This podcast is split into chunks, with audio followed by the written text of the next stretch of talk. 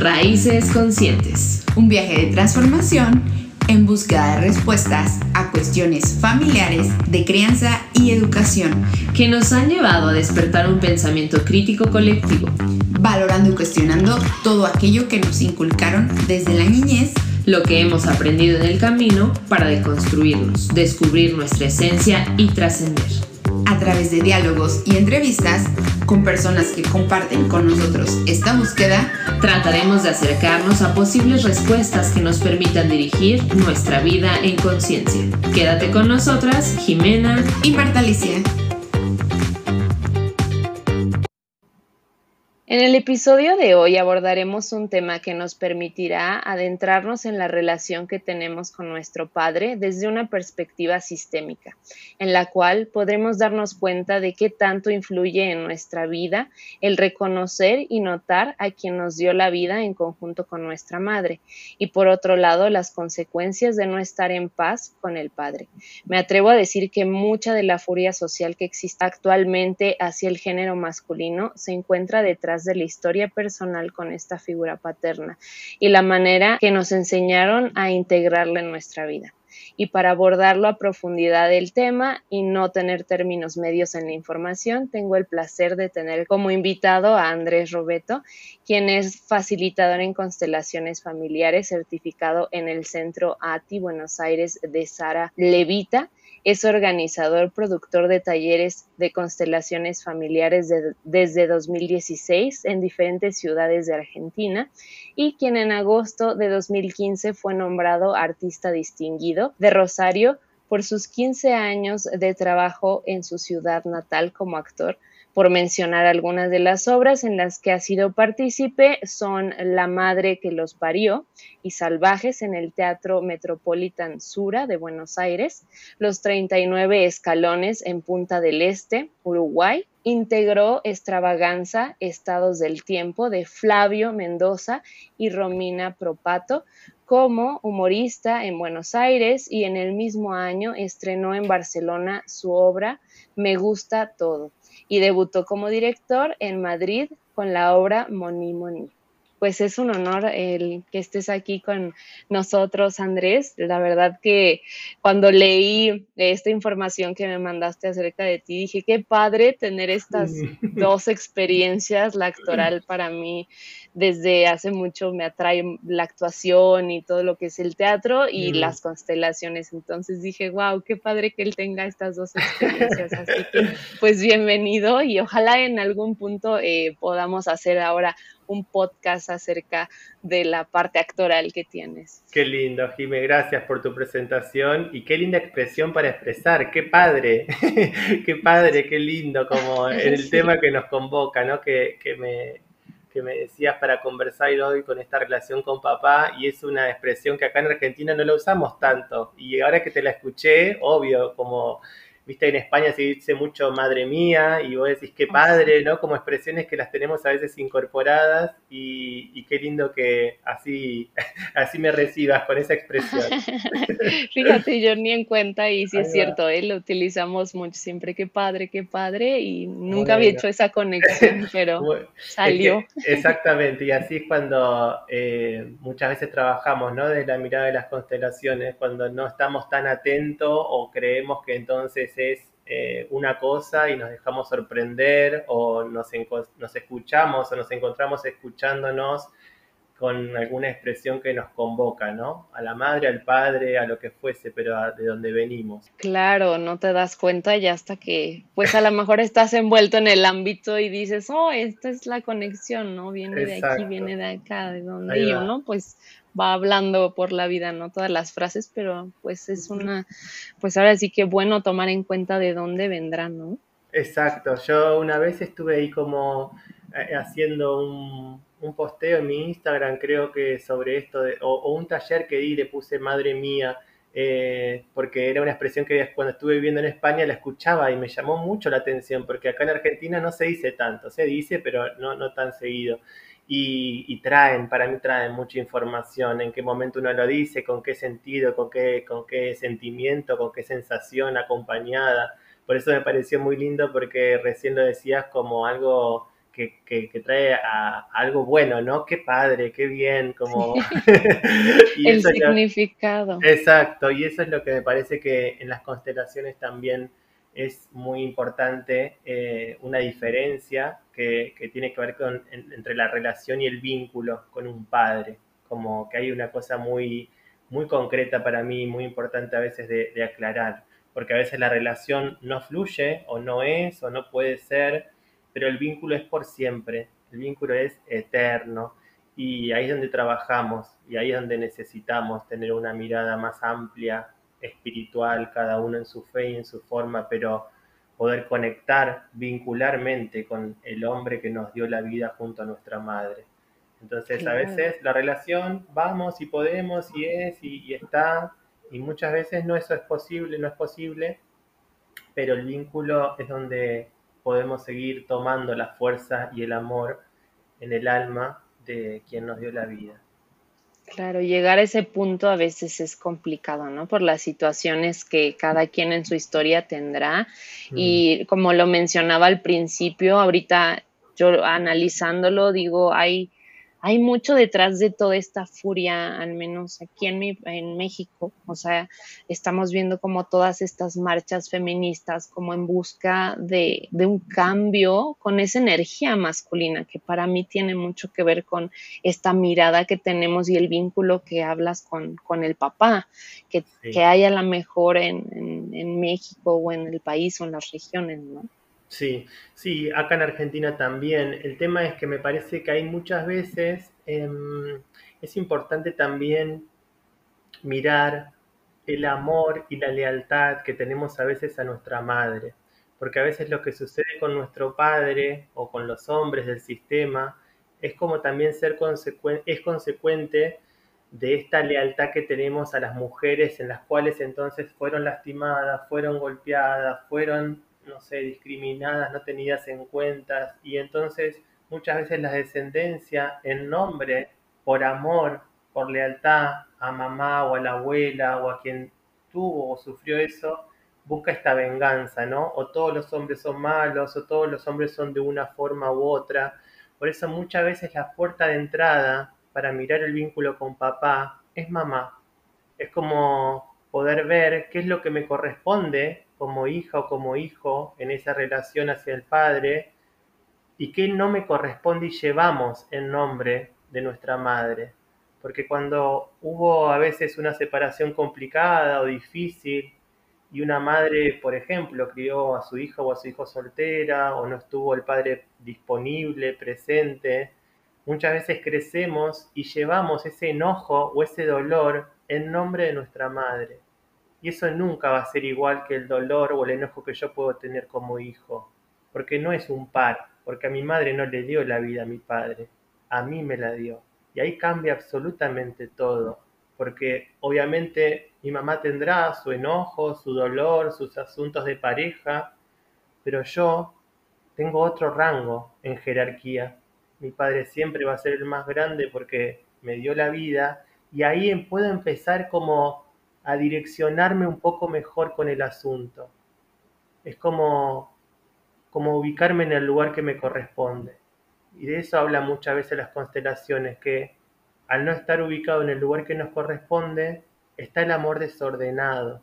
Y no es falta de amor, es como un amor que no fluye porque está desordenado. Si yo miro a mi padre a la par, obviamente que voy a estar implicado con mi madre, que es quien estuvo y está a la par entonces, para trabajar muchas veces el vínculo con mi padre, necesito, en principio y en general, ¿no? Esto hay que ver siempre el caso en particular, mirar también el vínculo con mi madre.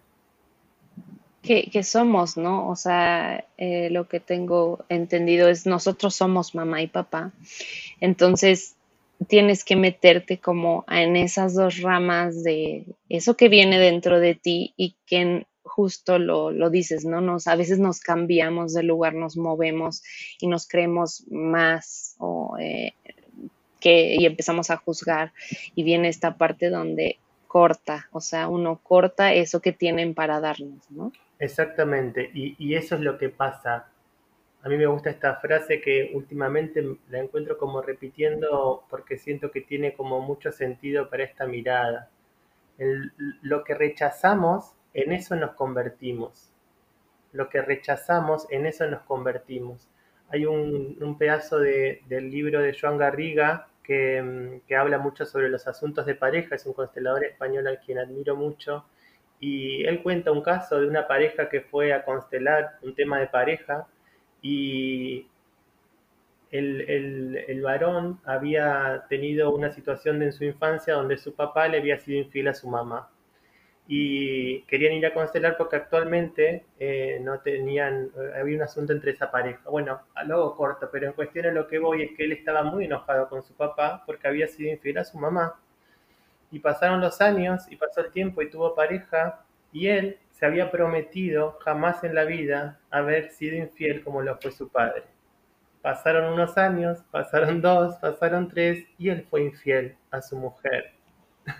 Claro. Entonces, en lo que rechazamos, en eso nos convertimos, porque no lo hizo conscientemente y al contrario, de su boca para afuera decía, yo juzgo a mi padre porque él le hizo daño a mi madre, porque le fue infiel, pero en eso que no pudo dejar con sus padres lo que no le correspondía, porque ¿qué sabe un hijo de los asuntos entre la pareja de sus padres? ¿Qué sabe más que lo que me contó un poco mi mamá, más lo que yo viví de chico y tomé partido o creí que era de una forma o era de la otra? Entonces en lo que rechazamos nos convertimos porque cuando uno puede hacer un trabajo en el alma de tomar tal y como es, inclusive a ese padre que con esa forma y esa dificultad es su padre, de esa forma estamos menos tentados a repetir la historia. De esa manera. que nos negamos, ¿no? En esta parte, yo, hablando de mi experiencia personal, e igual a mi papá, por sus razones, pues eh, de pequeña, eh, yo, pues, haz de cuenta que crecí sin papá, ¿no? Y me acuerdo que al principio era este odio, y como lo dices tú, era por el vínculo que tenía con mi mamá, como de nos dejó, nos abandonó, nos falló, ¿por qué pasó eso? O sea, y era un constante reproche, este, que al final de cuentas, y yo me parezco mucho a mi papá, mm. soy la primera hija, entonces era después ya interpretando yo todo esto, dice, ah, o sea, es un odio hacia, hacia mí misma también, o sea, porque, y hasta me lo hacían a veces así como, es que tú te estás igualita a tu papá, no, yo de no me digas, o sea, no me digas, porque, o sea, traigo esto por dentro. Es que la vida es espectacular, es espectacular, porque cuanto menos te querés parecer, más te dicen qué parecida que estás a tu papá.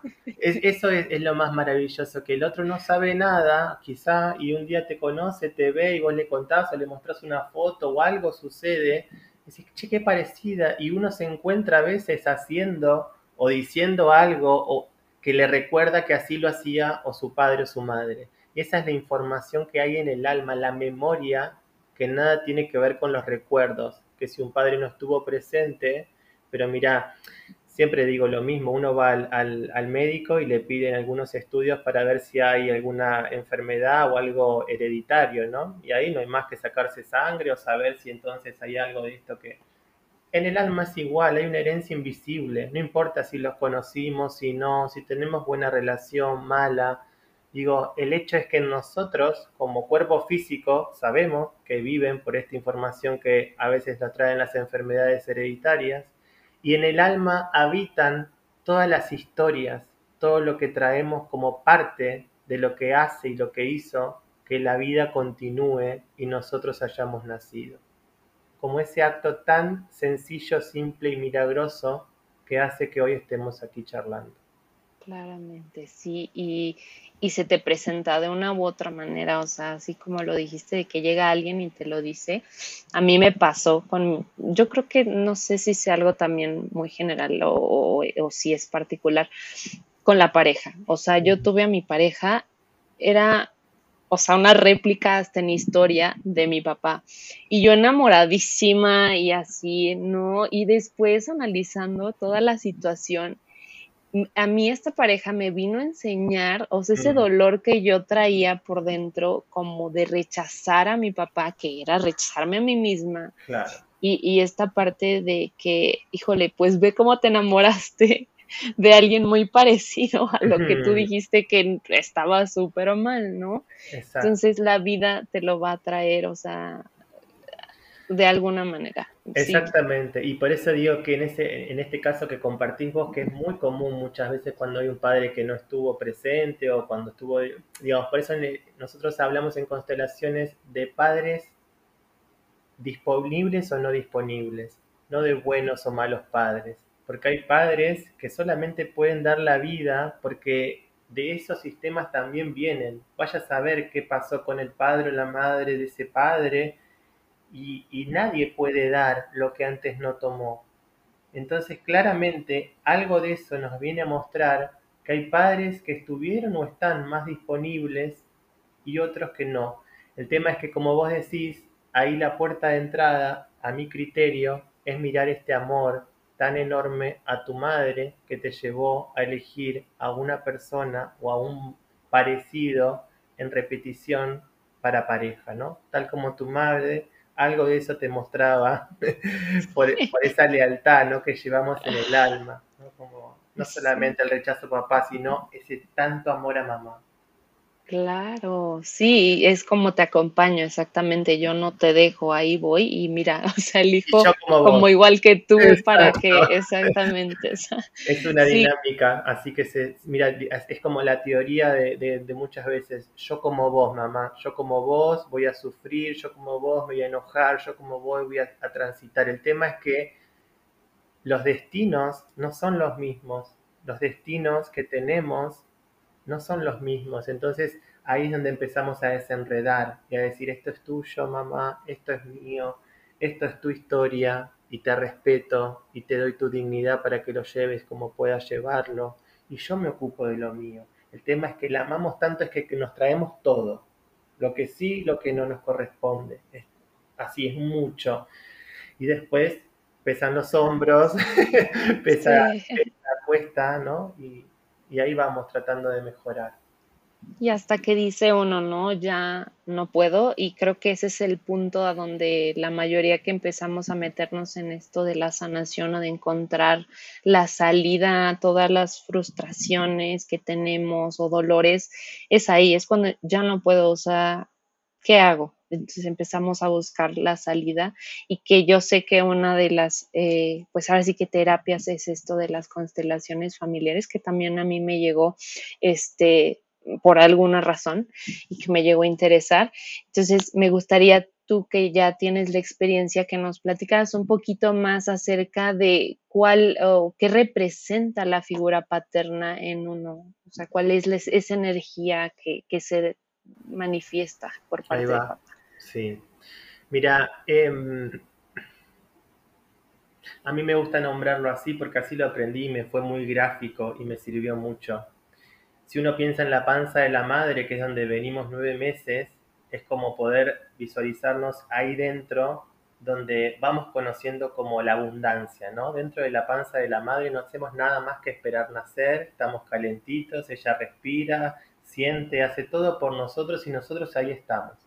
Entonces, como para hacer gráficamente esto, todo lo que tenga que ver como de la casa, porque la panza de nuestra madre es la primer casa donde vivimos, de la casa hacia adentro, la intimidad, la pareja, la salud física, el dinero, todo eso tiene como más que ver con el linaje materno.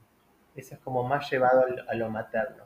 Digo esto para entonces, cuando una vez salimos al mundo y nacemos, y ahí a veces está o no está nuestro padre, pero ahí empieza lo que tiene que ver con lo social, con el salir al mundo, con el trabajo, la profesión, la salud psíquica, los límites, la comunicación. Por eso hoy te decía antes de empezar de que había algo con esto de que estaba medio que, bueno, un tiempo, espera que me conecto.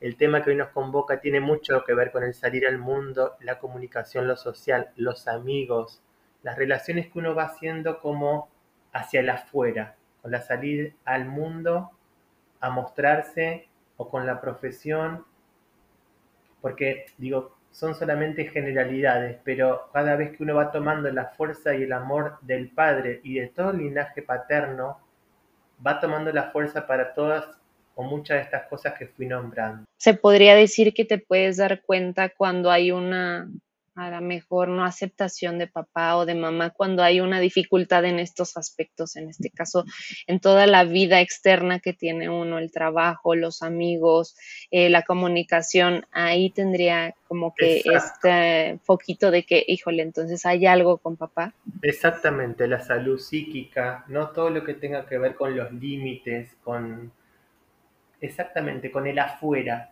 por eso a mí me gusta como a veces al revés, cuando alguien viene a constelar, le pregunto cuál es el problema, porque muchas veces esos aspectos de la vida que no fluyen nos va trayendo para mirar dónde está el origen, que está por debajo, porque no es lo mismo trabajo que mm, no tener dinero. A veces tenemos mucho trabajo y el dinero no fluye y no tenemos, y a veces tenemos mucho dinero y nos sentimos que sin embargo el trabajo nos pesa, nos cuesta, nada nos gusta. Digo, es como ver también como si uno cambiase las palabras, y esto es como, repito, una generalidad, pero el trabajo está más vinculado con el padre y el dinero con la madre. Entonces a veces vamos viendo qué es lo que pasa, qué es lo que nos trae la vida para revisar. Y a veces es la puerta de entrada, porque como te decía antes, ¿no? Para mirar a papá a veces hay que mirar a mamá antes, o para mirar a papá tenemos que mirar a mamá antes. Y lo mismo con las temáticas. Ok, ¿qué pasa? ¿De qué, ¿Cuál es el problema? ¿Es el trabajo? ¿Es la salud? ¿De qué se trata lo que no fluye? Y a partir de ahí vamos viendo, ¿viste? De qué, de qué aspecto se agarra ahí como la punta del ovillo para ir detrás, porque no solamente la relación con él, también es el linaje paterno, de dónde viene, ¿no? Mi padre, su padre, mi bisabuelo, qué descendencia traigo, si estuvieron en la guerra, si estuvieron pasando necesidad, hambre, si el trabajo siempre fue con sacrificio, si yo sé que trabajar es esa forma quizá por amor y lealtad, no concibo otra forma de trabajar que no sea con muchísimo esfuerzo o no merecimiento. Digo por nombrar, pero a veces eso es lo que empezamos a ver que necesitamos reconocer para agradecer que a pesar de todo, la vida continuó y nos llegó. Y no lo, sí, y nos lo demostró de alguna manera. Y que, que a veces creemos que solo está en nosotros, y esta fue la parte bonita que yo descubrí en las constelaciones, que no solo es responsabilidad de uno, ¿no? Así como es que te está yendo mal, pues porque tú no, no haces algo diferente, o sea, cambia, este, trabaja en otro lado, este, no sé, prepárate más, estudia más, ¿no? Y llega esta frustración donde, o sea, ya hice de todo, pero me sigo sintiendo mal. ¿Por qué no fluye esto en mi vida? Entonces es voltear y decir, ok, no estoy yo sola. O sea, hay algo detrás que es lo bonito de, esta de la terapia sistémica, ¿no? Exactamente. No, estás sola, por, ni eso, Por eso, por eso es como a mí todas las frases que a veces vemos todos en Instagram, que si se quiere se puede, que no sé qué, como una cosa muy así, que, que son como frases muy sueltas y que ojalá uno pudiese decir, aunque no puedo, bueno, más, más, digo, a veces hay algo mucho más grande, más fuerte dentro nuestro que no nos deja como terminar de, de, de accionar, ¿no? Como por eso son herramientas terapéuticas complementarias y necesitamos quizá en un momento trabajar mucho lo psicológico y después algo más espiritual y en momentos algo que lo integre y sea un paso y un paso. Yo confío plenamente que son herramientas complementarias porque somos un cuerpo físico, un cuerpo emocional, un cuerpo mental y un cuerpo espiritual. Entonces, vamos como ahí, donde necesitamos ir como entrenando, trabajando, apoyándonos para que esto sea ¿no? uno, que somos uno en, este mismo cuerpo. Sí, que no hay una sola manera de encontrar la sanación y que a cada quien le va a llamar, ¿no? Yo lo veo y digo, es que a lo mejor ir a una terapia psicológica o si requiere psiquiatra, no está mal, o sea, es, es lo que te va a funcionar a ti en ese momento. A lo mejor alguien dice, bueno, constelaciones, pero también creo mucho que tienes que atender, al, como lo decías tú, a la causa para poder determinar qué te va a ayudar a sanar esa parte, ¿no? Si yo sé que se me, eh, un doctor que sigo dice mucho, si me rompí el pie, pues no voy a ir a constelar el, escalón con el que me rompí el pie, ¿no? O sea, tengo que ir al doctor. Entonces, todo obedecer a la naturaleza de la causa y, así va a empezar a fluir todo. Entonces, es, lo bonito de esto. Exacto, es que sí, Jiménez, que por eso digo que para mí una cosa y es la base de las constelaciones no quita la otra, porque lo que se excluye ahí es donde empieza el problema. Donde se excluye, ahí es donde empezamos a sentir que algo se pone con mayor fuerza y cada vez más tenso. Porque, por supuesto que si me doblo el pie, lo primero que tengo que hacer es ir al médico para ver si me ponen un yeso, para ver si cómo son los cuidados. Y después si a mí ese dolor me perdura, me hace sentir que trae un, un sentido más grande a por qué estuve con la pierna parada tanto tiempo y entonces por qué esto no me permite trabajar de no sé qué y por qué entonces esto me hizo perjudicar en la pareja. Digo, si esto realmente trae, quizás yo lo puedo constelar, porque obviamente eso tiene un sentido para el alma que me lo muestra a través de quizá ese tropezón y esa, ese doblaje del tobillo. El tema es que a veces vamos tan en piloto automático que mientras ya me sané esto, voy a la otra cosa y voy a la otra y voy a la otra y es otro. Y creemos que es la mala suerte también, ¿no? Decimos, ah, yo tengo bien mala suerte. o sea, ¿cómo está eso? O sea, ya te pasó que te rompiste el pie, ya chocaste, ya, o sea. Exactamente. Y mira, y ahora que decís esto, me gusta agregar algo también como información muy, muy general, pero todo lo que tenga que ver con el hemisferio derecho de nuestro cuerpo está más ligado al linaje paterno. Entonces no es lo mismo doblarme el pie derecho o la mano o el hombro o cualquier síntoma o enfermedad que aparezca del lado derecho del cuerpo que del lado izquierdo. Del lado izquierdo está más vinculado con la madre y el linaje materno y el lado derecho con el padre y el linaje paterno. Y, así podemos determinar, yo creo, muchas cosas. Eh, o sea, de que por qué te rompiste el pie derecho, ¿no? porque siempre te estás, es más, hasta en el cuerpo, en la postura, ¿no? Hay veces que estás más inclinado hacia un lado que de otro. Exacto, exactamente. Es como todo, todo nuestro cuerpo, como caja de resonancia, habla. El tema es que uno a veces lo escucha y a veces no sabe, o a veces más o menos, entonces a mí me gusta compartir esto como más teórico, pero porque a mí me sirvió mucho como generalidad para empezar a ver dónde tengo que prestar más atención en el alma con lo sistémico, con, lo, con el sistema al que pertenezco, de qué se trata lo que hace falta todavía revisar, mirar, con otros ojos no tan juzgadores o no tan acotados como son los ojos físicos, ¿no? Sí, y adentrarnos a este lenguaje em, de la naturaleza, porque como lo dices tú, ya llevamos una vida tan monótona, tan al ritmo de, del internet, así literal, de que todo queremos rápido y, y no nos detenemos a observar que todo está comunicándose en todo momento la naturaleza, los animales, los árboles, nuestro cuerpo nos está diciendo algo y que por este ritmo de vida ya decimos, híjole, no, pues quién sabe qué será este dolor que traigo aquí, o ay, me duele un montón la cabeza cada rato, pero me tomo una pastilla y ya se me pasó y dejamos como de obedecer o atender eso que nos está comunicando que siempre tiene algo detrás, ¿no? Y entonces aquí también volviendo a esta parte de papá, eh, no sé si existan diferentes formas de que nosotros notemos a lo mejor una ausencia de papá, que puede ser como me mencionabas, ¿no? En esta parte de que tienes dificultades con lo externo, pero no sé si también influya que si fue porque papá falleció, ¿no? Ese que es una manera de ausencia o si es porque papá pues se fue mm. o, es también porque no conozco a papá que también se da mucho como de que no le digas quién es porque a lo mejor no sé por razones ahora sí que de moral a lo mejor no quiero que se entere quién es el papá. Entonces no sé si esto también influye en cómo se manifiesta. Sí.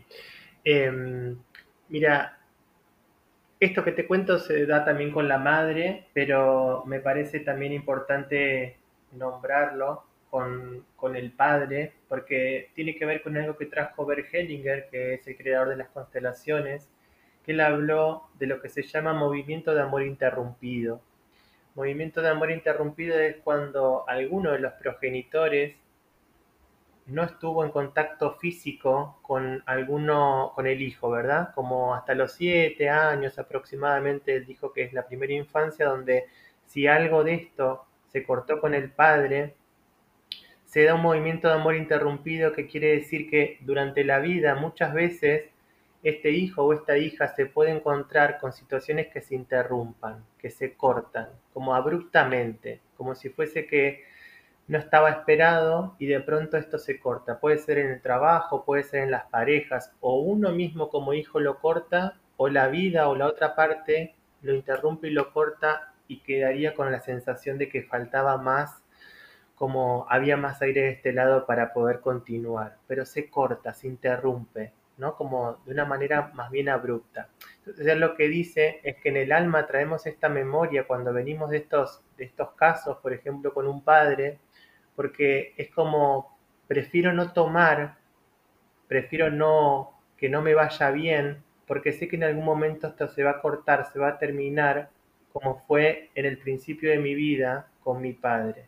Quizá a los tres años se fue y nunca más lo vi, quizá cuando yo nací ya mi mamá no, no, no estaba con él, quizá a los siete años se murió. Digo, esa es la memoria que a veces no tenemos recuerdo, pero que en el alma tenemos como huella y la vida nos va mostrando que muchas veces es lo que necesitamos reconectar, como reconciliar con esa ausencia, pero que dentro nuestro siempre está muy presente. Que es como un autosabotaje, ¿no? O sea, nosotros mismos inconscientemente Exactamente. No, no puedo. Exactamente, por eso lo nombro así porque a veces es como mucho más que lo inconsciente. Viste que lo inconsciente está en una parte donde uno puede hacer una terapia y puede llevarlo inconsciente a lo consciente y ahí algo sale a la luz. A veces esta información ni siquiera la tenemos inconsciente porque fue antes que nosotros hayamos nacido, que mi papá se murió mientras mi mamá estaba embarazada, por ejemplo. Entonces esa información la tenemos dentro nuestra, en el alma, porque pertenece a mi gestación, a lo que traigo en la memoria, como después en el cuerpo, como decíamos antes, con toda la, genética, el ADN, y eso también va a traer en nosotros esta información, que no importa si lo conocí, si no lo conocí, el tema es hacerle lugar a lo que fue. Por eso cuando vos me decís si siempre es mejor saber que no saber. O sea, siempre para el alma la verdad es lo que es. El tema es que nunca está bueno forzar o, hacerlo exigiéndole a mi madre que me cuente cosas o a mi abuela que me... Porque eso corresponde también a, ellas, ¿no? Y, a lo que pueden o no pudieron contar. El tema es que como hijos hay un lugar que lo sabemos todo. Hay un lugar que lo tenemos como, como dentro nuestro, como memoria. Entonces, traigo esto del movimiento de amor interrumpido porque es más allá de cómo haya sido la forma en que mi padre no estuvo presente, o por muerte, o por separación, o porque se exilió, o porque trabajaba y yo no lo veía durante años y después venía un rato y después se iba. Es como una separación física concreta entre el hijo y el padre. Claro, y entonces aquí, por ejemplo, no sé si uno pueda darse cuenta, o, sea, o haya como un tiempo para que salga, o sea, sí hay, hay momentos en que a lo mejor pues, todavía no es tu tiempo para que te enteres, ¿no? De esta información o que te la digan. Mira, a mí me gusta decir así, Jime, las constelaciones no son una, regla de tres simple, ¿no? porque si mi papá no estuvo presente, yo voy a tener movimiento de amor interrumpido. Digo, no es 2 más 2 es 4. Por eso yo pregunto, como te decía antes, ¿cuál es el problema? Y quizá la persona me dice, mira, se me interrumpe todo, arranco una carrera y rápido la quiero dejar, empiezo a trabajar y me echan en los dos meses, empiezo otro trabajo y no me gusta y lo dejo, empiezo las parejas y de pronto no funciona y digo, ahí vemos la interrupción concreta y la repetición. Entonces es muy posible que esto remita a este origen. Quizá primero ante situaciones que tengan que ver con el trabajo, que no sé, lo quiero dejar y no puedo. Hay algo que no tenga que ver con el movimiento amor interrumpido, sino previamente, por ejemplo, no sé, mi papá se murió y yo no lo pude despedir o no pude hacer un duelo, entonces no puedo dejar el trabajo, porque no pude dejar todavía dejar a mi padre que con su destino, con tanto dolor que me causó quizá la pérdida de que él se vaya, entonces me lo representa en el trabajo donde yo dejar un trabajo me genera un dolor, un enojo, una bronca, pero sigo ahí. No puedo despedirme con amor, por ejemplo, de un trabajo o con mi jefe. Y eso ya sale en el momento en que, o sea, constela uno. O sea, como dices, tú llega uno con una problemática, se hace la constelación y se manifiesta en donde es que está. Sí, y eso es lo que yo me puedo pasar siete horas hablando con vos y no vamos a llegar más que a nombrar lo que es una parte de lo que la, la experiencia de constelar trae en la práctica, porque siempre las palabras a mí me quedan cortas para que cuando uno lo vivencia es como más, más como en el cuerpo de la experiencia que la teoría. Yo todo lo que te digo es teoría y es charla y a mí me encanta, pero son todas hipótesis, son todas ideas. Cuando uno se entrega a lo que el campo, que es donde trabajamos, lo llamamos así por los campos morfogenéticos, donde Hellinger pudo ver esta información se desplegaba y sin a veces tener casi nada de información del consultante, mostraba que entonces un representante, no sé, se quería tirar al piso y otro lo miraba y otro se emocionaba y otro, entonces le preguntaba, ¿tiene sentido esto para vos? Y entonces la persona decía, es que sí, mi papá se murió hace cinco años y yo no. Digo, y ahí es donde se construyen las imágenes, pero a partir de lo que la constelación va mostrando. Y no es interpretarlas, es describirlas para poder ver lo que muchas veces una imagen muestra y dice más que mil palabras. Sí, que, que, a lo mejor y no lo puedes decir también, o sea, que lo traes y dices que no sé ni siquiera cómo describir esto, ¿no? Y cuando se, se manifiesta en la constelación, es más, a lo mejor ya hasta ni dice uno, nada más se suelta a llorar y sale, ¿no? Exactamente, esa, esa, es como la gracia para mí que tiene esta herramienta, eh, diferente a las otras. A mí fue lo que más me convocó y más me, me hizo como eh, no sé, apasionarme, porque precisamente, como decías vos al principio, yo vengo de, la actuación, del teatro, de haber hecho muchas obras, y acá era cuando me llamaron por primera vez a representar, la palabra representar yo la tenía ligada a actuar, y es lo último que hay que hacer, o sea, nada menos que tener que actuar. Entonces para mí fue espectacular porque yo me sentí que estaba poniendo el cuerpo en un lugar donde no tenía que actuar, pero estaba representando de la mejor manera que nunca había entendido que era posible hacerlo para mostrar una información maravillosa al servicio del otro. Entonces, y que nos damos cuenta, ¿no? Que eh, en ese momento que estamos conectados todos a una misma energía, y yo creo que no hay mejor ejemplo que la pandemia, o sea, todos encerrados y todos es que, ¿qué está pasando? O sea, donde nos dimos cuenta que todos necesitamos de todos y qué padre que, que en las constelaciones se pueda manifestar esta conexión energética que existe entre todos nosotros.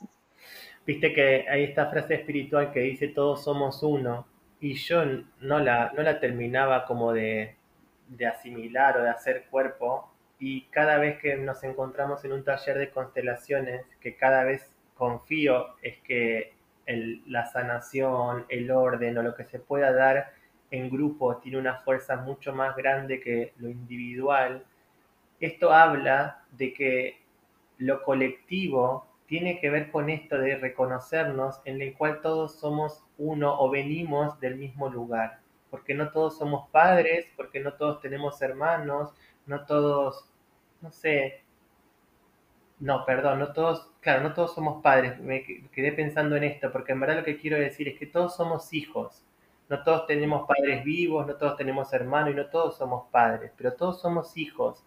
Entonces ahí lo hayamos conocido o no, tengamos buena o mala relación, todos nos encontramos. Seamos hijos adoptivos, hijos somos sí o sí, así en estas nuevas formas de, de fertilización donde necesitamos un espermatozoide y un óvulo, se necesita que un hombre y una mujer lo hayan puesto para que después lo geste y lo lleve una mamá sola, una persona que se autopercibe con algún género en particular, pero se necesitó de dos para que esto sea la vida que está como al servicio de algo más grande. Claro que se manifiesta, ¿no? Y que llegamos a juntarnos en algún momento eh, con otras personas y entonces generamos también vida, ¿no? Y este, este ciclo que se da, que a lo mejor no lo notamos porque ya lo normalizamos bastante, ¿no? Así como que, pues sí, tengo mamá, tengo papá y soy hijo, pero detrás de eso, para que tú llegaras aquí, sabes todo lo que hubo, o que es el regalo más grande que tenemos la vida y que no lo pueda uno disfrutar plenamente es donde es ahí donde por favor, o sea, voltea a ver por qué no estás disfrutando la vida tan maravillosa que es, ¿no? Y, aquí justo me viene otra pregunta, ¿qué enfermedades se pueden, llegar, eh, se pueden llegar a manifestar cuando eh, a lo mejor hay una ausencia de papá o traemos esta parte de pues estar juzgando a papá o, la problemática con papá. Sí. Mira, eh, en principio, como te decía antes, en general, porque siempre hay que ver en particular, las enfermedades eh, a nivel psíquica, psiquiátricas, están vinculadas con el linaje paterno. Y también la mayoría de las adicciones, cuando hay adicciones al alcohol, al tabaco, a la cocaína, al trabajo, las adicciones que tengan que ver, como por decirlo, con lo más duro, ¿no? Con estas cosas que, hace que al juego. Digo esto porque a veces hay la única diferencia que a veces notamos es con la marihuana, que está más vinculado al, al linaje materno, ¿no? En cambio, con lo que nombré antes, que tiene que ver más con, lo que trae. Que te apaga, ¿no? O sea, como que te apaga una parte. Y te pone como en un lugar, digo, todo lo que es el alcohol, la cocaína, el juego, el trabajo, todo eso es como si fuese que uno se pone como más duro, ¿viste? Que tiene que ver con una rigidez, como una cosa que, que tiene. Digo esto porque la marihuana está más vinculado que uno se pone más como liviano, más relajado, ¿no?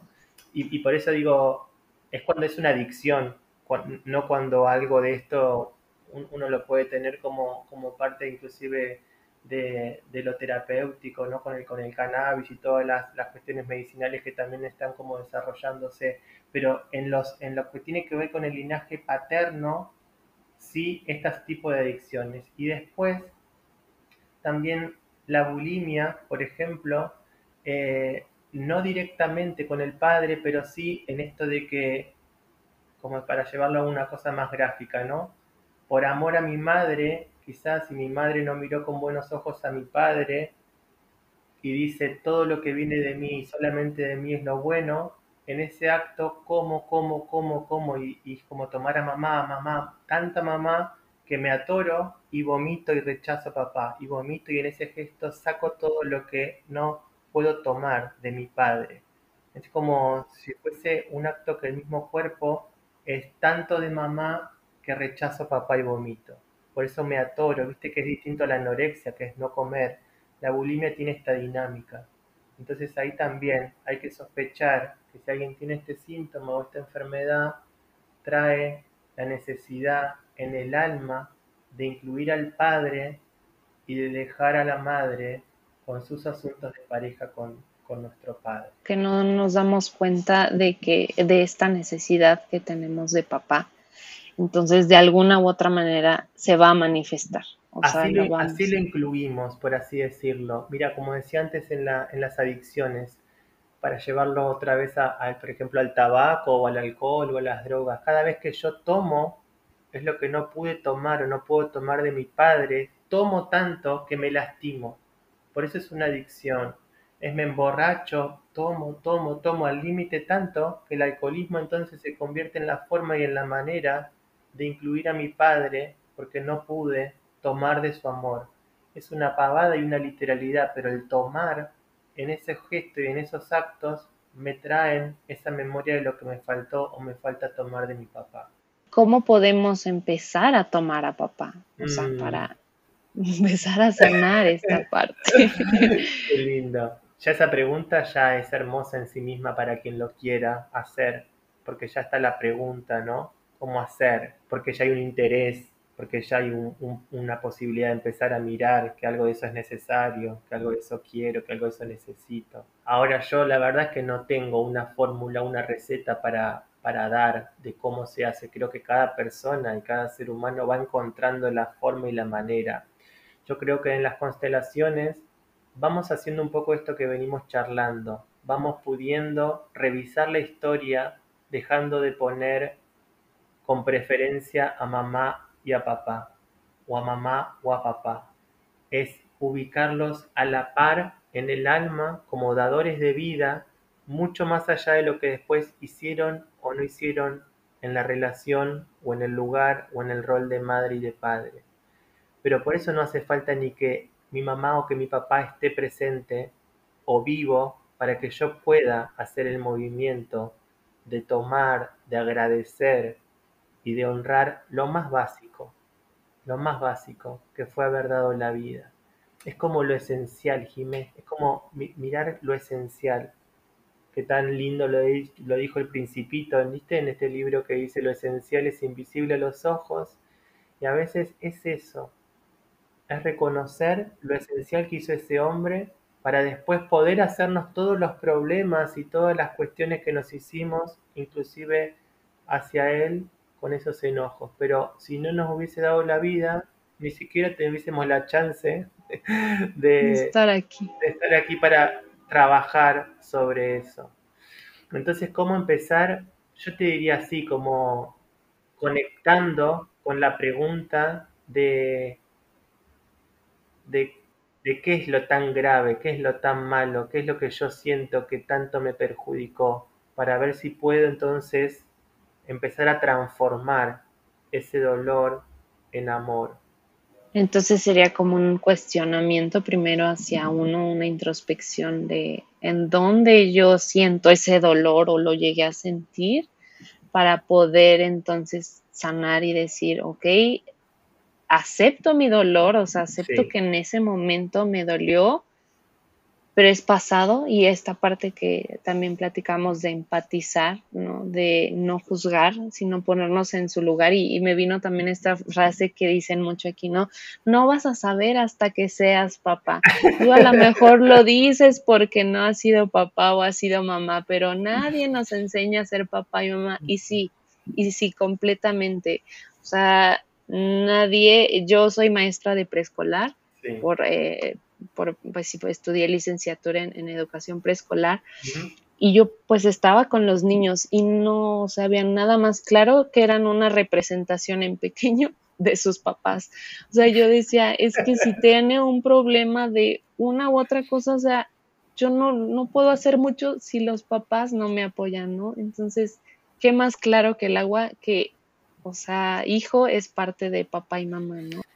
Es que en ese sentido, muchas veces, como digo esto, ¿no? Que, es lo que muestran las constelaciones y por eso los, los hijos, los menores de edad no pueden constelar y en nombre de ellos los tienen que hacer sus padres y están así disponibles para hacerlos, porque todos, no me gusta ser absolutista, pero, pero todos, entre comillas, los desórdenes de los hijos remiten a los padres, o a la mamá, o al papá, o a las historias de las que ellos vienen con sus padres o sus padres hacia atrás. Entonces los hijos, los niños en general y las niñas van mostrando qué es lo que queda incluir, reconocer o mirar de la historia de la que vienen, o con mamá, o con papá, o con estos padres como unión, ¿no? Como, como, como padres, no tanto como mamá y papá, sino como padres que viven dentro de cada ser humano. A mí me gusta la palabra como de unión, de unir y que a la vez forma comunión, ¿no? Porque es una comunidad, algo que está como dentro, como indivisible, ¿viste? Porque a veces es mamá y papá o mamá o papá. Y cuando decimos padres, son padres, digo, no hay manera de separarlos, son dos que se convierten en uno y ese somos nosotros. Eso somos. Y que es la esperanza, ¿no? De, de que nuestros papás a lo mejor siempre estén juntos.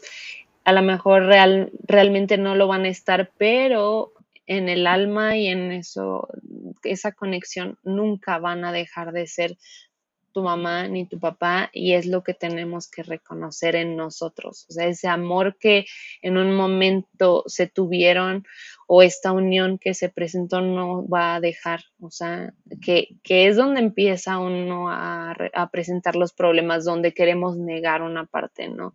Queremos decir, no, ya tú no eres mi mamá o tú no eres mi papá. No, pues sí, o sea, la, la, la cosa es que sí. Es que mira, yo cuando, cuando alguien llega y, mm, por ejemplo, no sé, o algunas preguntas, qué sé yo, y bueno, y, bueno, contame algo de tu papá, no tengo papá. Yo ahí ya no sé si puedo seguir trabajando. Porque una cosa es no tener relación con el padre, por supuesto, y a veces hay padres peligrosos y hay que tomar distancia, hay padres psiquiátricos, hay padres asesinos, hay padres, así como lo llevo bien al extremo, como hay padres que son un pan de Dios y son buenísimos. Pero cuando los padres tienen estas características, la relación no está y está muy bien que no esté.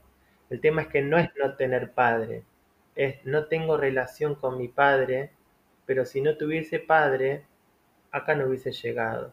Entonces, obviamente que es una forma de nombrar y está bien así, pero eso trae mucho más, ¿no? Eso ya habla de un no poder ni siquiera empezar a mirar a ese hombre que posibilitó la vida y que quizá, ¿no?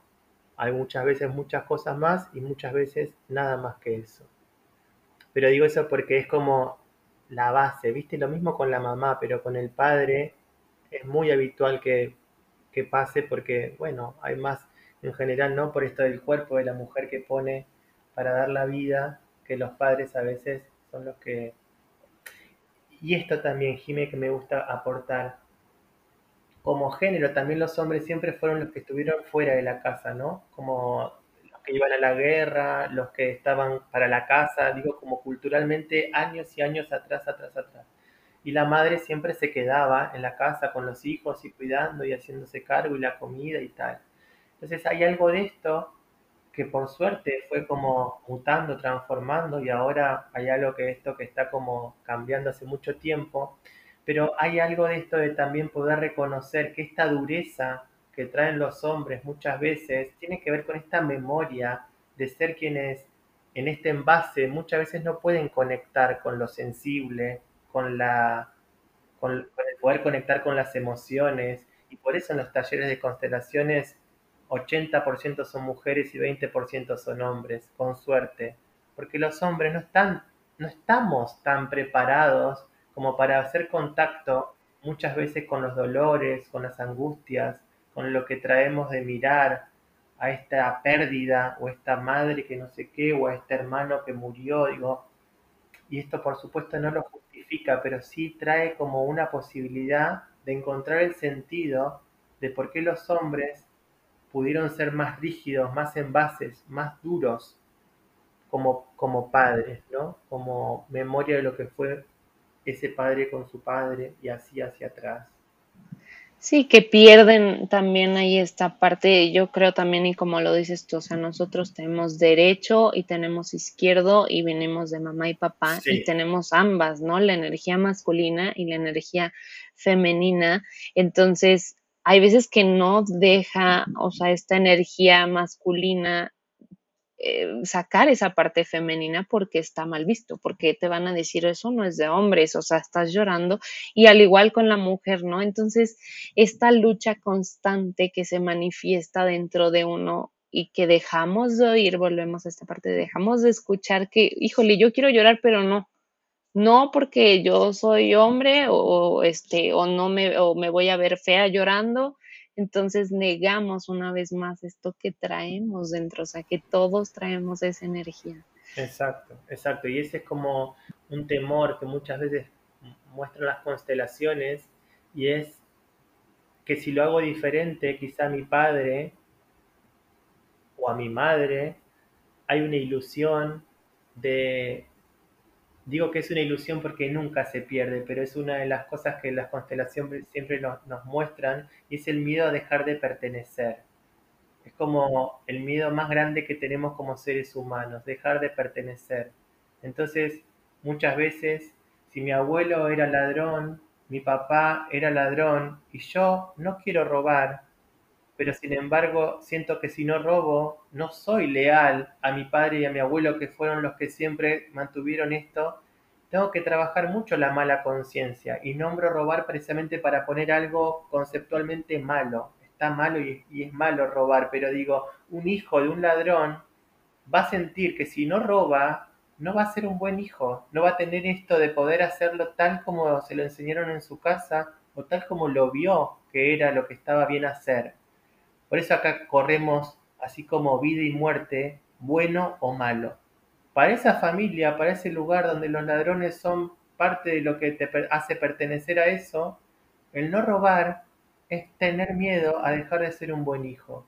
Entonces ahí empezamos a mirar más grande, empezamos a encontrar el sentido de por qué este hijo siente que si no lo hace tal como su padre, algo empieza a funcionar mal que viene siendo, eh, yo lo, he leído, que es esta traición sana, donde uno tiene que traicionar. Mm. Eso que en la familia era lo natural o lo que se debía hacer para pertenecer, para entonces tomar nuestra esencia. Exactamente. Y, que cuesta mucho, o sea, mucho decir, no, no lo voy a hacer, o sea, yo voy a ser diferente. Mira, en el, en el lenguaje de las constelaciones decimos más que es la deslealtad, ¿no? Cuando uno empieza a ser desleal a su padre, por ejemplo, viene acompañado muchas veces de la mala conciencia, del sentimiento de culpa, de todo lo que es parte cuando lo hago distinto a mi padre. El tema es que para poder crecer e ir hacia lo propio, hay que hacerlo, aunque sea con este sentimiento de culpa, con esta sensación de ser mal hijo, de ser como diferente, no es sin consecuencias, pero de esa forma estamos yendo hacia lo propio. Por eso, poder sostenerse como con terapias o con lugares eh, donde hay espacios que uno puede saber que ese camino está como al servicio de, de la vida propia, está muy bien porque no es la deslealtad en la cual no hay gratitud, no hay si yo juzgo y digo, que mi papá entonces era un ladrón y es un y empiezo como a criticar eso, ahí va a haber el tema donde no voy a poder porque sigo enredado. Es gracias a que vos eras como eras, yo ahora puedo darme cuenta y querer hacer otra cosa. Gracias. Que hay algo diferente. Exacto. No por tu culpa o porque vos eras y porque vos entonces y el reclamo y el reproche. Ahí nos la perdemos y que ahí cambiamos de lugar también, ¿no? Al estar juzgando a nuestros papás, nos posicionamos entonces en esta superioridad donde decimos, ah, pues es que yo voy a hacerlo mejor que tú o es que tú lo hiciste mal, ¿no? Y, pues no debe de ser así, es como de yo lo voy a hacer como yo crea que es lo mejor, no porque me voy a estar comparando contigo, porque voy a ponerme al tú por tú, decimos aquí, sino porque tengo vida y eso también es otra cosa que, que yo leía y que platicaba, de que ellos tienen más experiencia, o sea, de porque son, estuvieron antes y nosotros lo que tenemos es vida y con esta vida entonces debemos de tomar las riendas, de dejar también esta parte de la victimización de, híjole, pues es que por ti yo soy así. O sea, eh, por tu culpa yo he cometido todos estos errores en mi vida o porque tú no me abrazaste o porque tú no me diste una buena vida, yo voy a seguir como en esta parte de no, no responsabilizarme de, quién mm. soy, de lo que tengo por delante, ¿no? Exacto, es que sí, es que todo eso sí, seguro que sí. El tema es qué hacemos con eso. O sea, no me abrazaste como querías, no estuviste como yo quería, todo lo que uno puede decir, bueno, ahora ya está, esto no va a cambiar porque ya pasó y sabemos que eso ya fue así. ¿Qué hago yo con esto? Entonces, digo, ahí está la, la posibilidad cuando, cuando está y cuando uno está con, con la posibilidad, ¿no? Porque no, no siempre, pero en parte de un proceso, cuando uno puede pescarse ahí y decir, ok, claramente necesito como trabajar esto y mirarlo de otra forma porque si no los resultados muy posiblemente siempre sean los mismos. Cuando uno está posicionado como por encima de sus padres o con esa actitud de yo me la sé más o, o, yo tendría que haber hecho otra cosa o todavía estoy ahí, es hermoso poder ver, no sé si la palabra es hermoso, pero es muy espectacular para mí como poder ver cuando vemos a personas en la vida tan arrogantes o tan yo me las sé todas, no tengo dudas que si miramos un poquito así hacia atrás, esa persona está posicionada por encima de sus padres. En el alma cree que él es mejor que sus padres y lo traslada al resto de la vida y del mundo.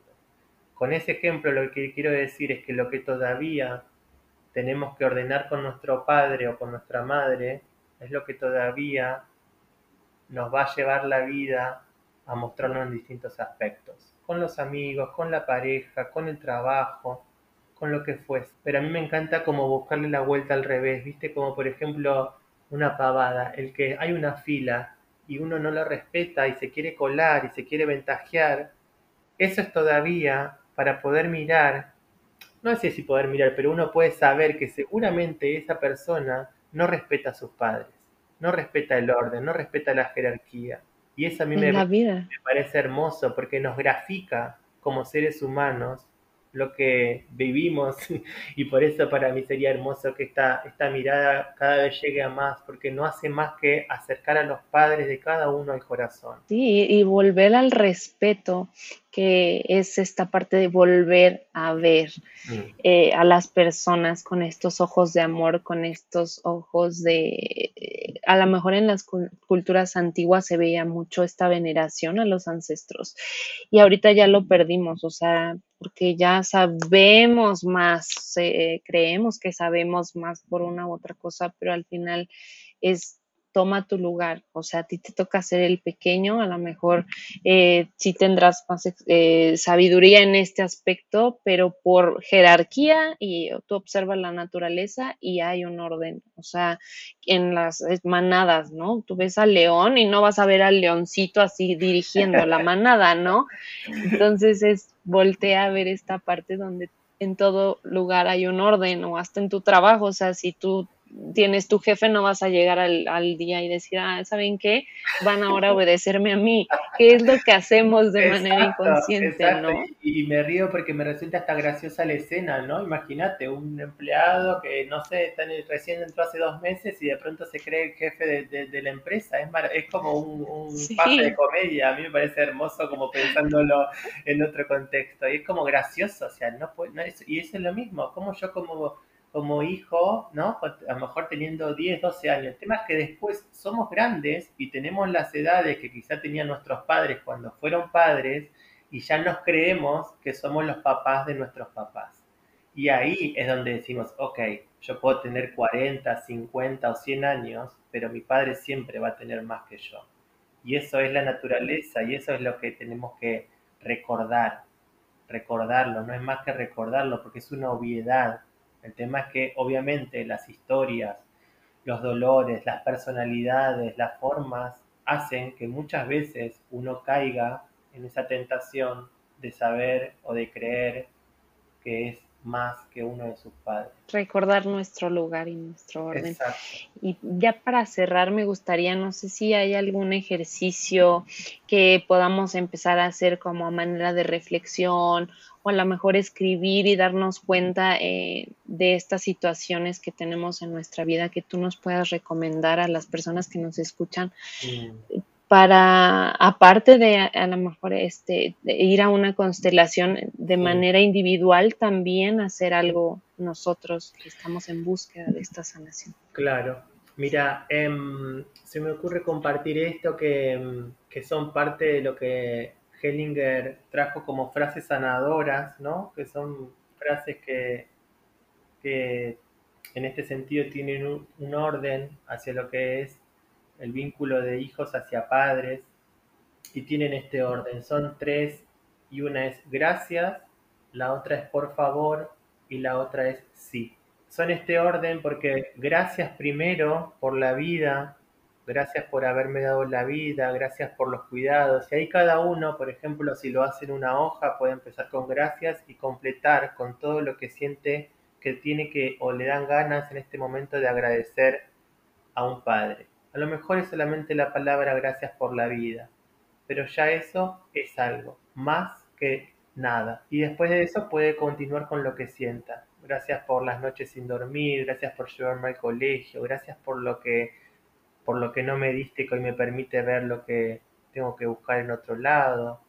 Bueno, y ahí lo largo para que cada uno con su creatividad y su historia personal pueda hacer contacto con lo que sienta agradecer. El por favor habla de que por favor siempre me guíes, siempre me bendigas, siempre me mires con buenos ojos si lo hago diferente a vos, si siento diferente a vos, si elijo diferente a vos.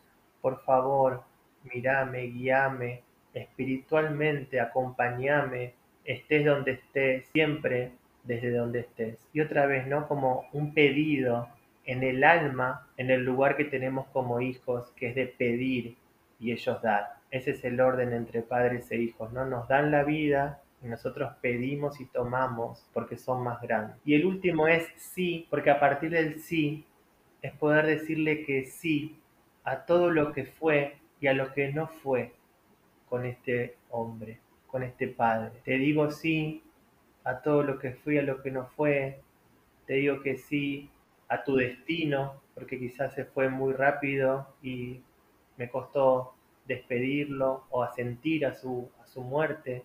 Digo que sí a vos y a tus formas, que me hubiesen gustado que sean distintas, pero ahora veo que son y fueron así. El sí tiene que ver con trascender el aceptar. Por eso tiene mucha fuerza, porque cuando uno le dice que sí, saca los peros. Sé que uno a veces acepta, pero me hubiese gustado que acepto, pero cuando digo que sí, es un movimiento que viene del alma espiritualmente, nosotros le decimos asentir. Digo que sí y siento dentro que algo de eso me permite trascender el aceptar, ¿no? Como decir que sí, a lo que fue y a lo que es. Tal y como es. Exactamente. Ok, y también, eh, no sé si le eh, digo, tú realizas constelaciones y sé que también eh, das los cursos, pero las personas que a lo mejor, digo, si están en, en Argentina, pues sí pueden asistir presencial, pero también haces de manera online. Sí, sí, sí, trabajo de manera online.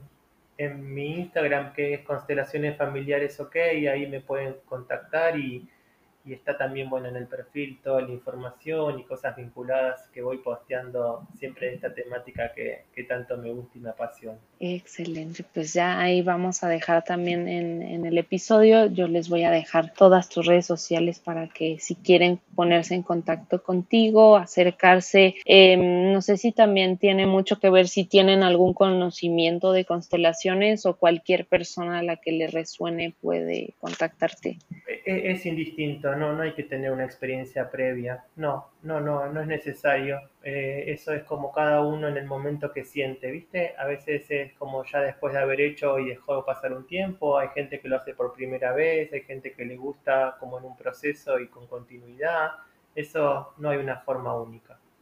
Ok, y también eso es importante, ¿no? Que no solo con una, a lo mejor se requieren varias, ¿no? Pero ya dependiendo de la situación. Exactamente, sí, eso cada persona yo siento que lo va como a su forma y a su manera, ¿no? En su proceso. Hay personas que les gusta tener encuentros como, no sé, una vez al mes, otras cuando terminamos recién le digo, bueno, cuando vos lo sientas me escribís y lo, lo volvemos a mirar, este tema u otro que aparezca, pero confío más en el alma que en las expectativas o en las ideas que uno tiene en la cabeza de lo que hay que hacer, en qué tiempo y forma. Ok, entonces dejamos igual eh, que, que, el cuerpo nos lo diga, que el alma nos diga si, necesitamos más o, a lo mejor no es el momento. Pues te agradezco muchísimo Andrés por haber estado aquí con nosotros. Este, voy a dejar tus redes para cualquier persona que se quiera contactar, pues ya las tiene. También voy a dejar las redes de Raíces Conscientes para que por ahí nos sigan y nos den este, pues ahora sí que los likes y todo lo que se requiere. Muchísimas gracias, un honor haberte tenido aquí con nosotros. Gracias, Jimmy, a vos. Un placer, de verdad. Y me gustaría terminar como empezaste vos. ¡Qué padre! ¡Qué padre este encuentro! Un gusto conocerte. Nos quedó bien padre. bien padre episodio. Un abrazo grande y muchas gracias. Igualmente, un abrazote, mil gracias.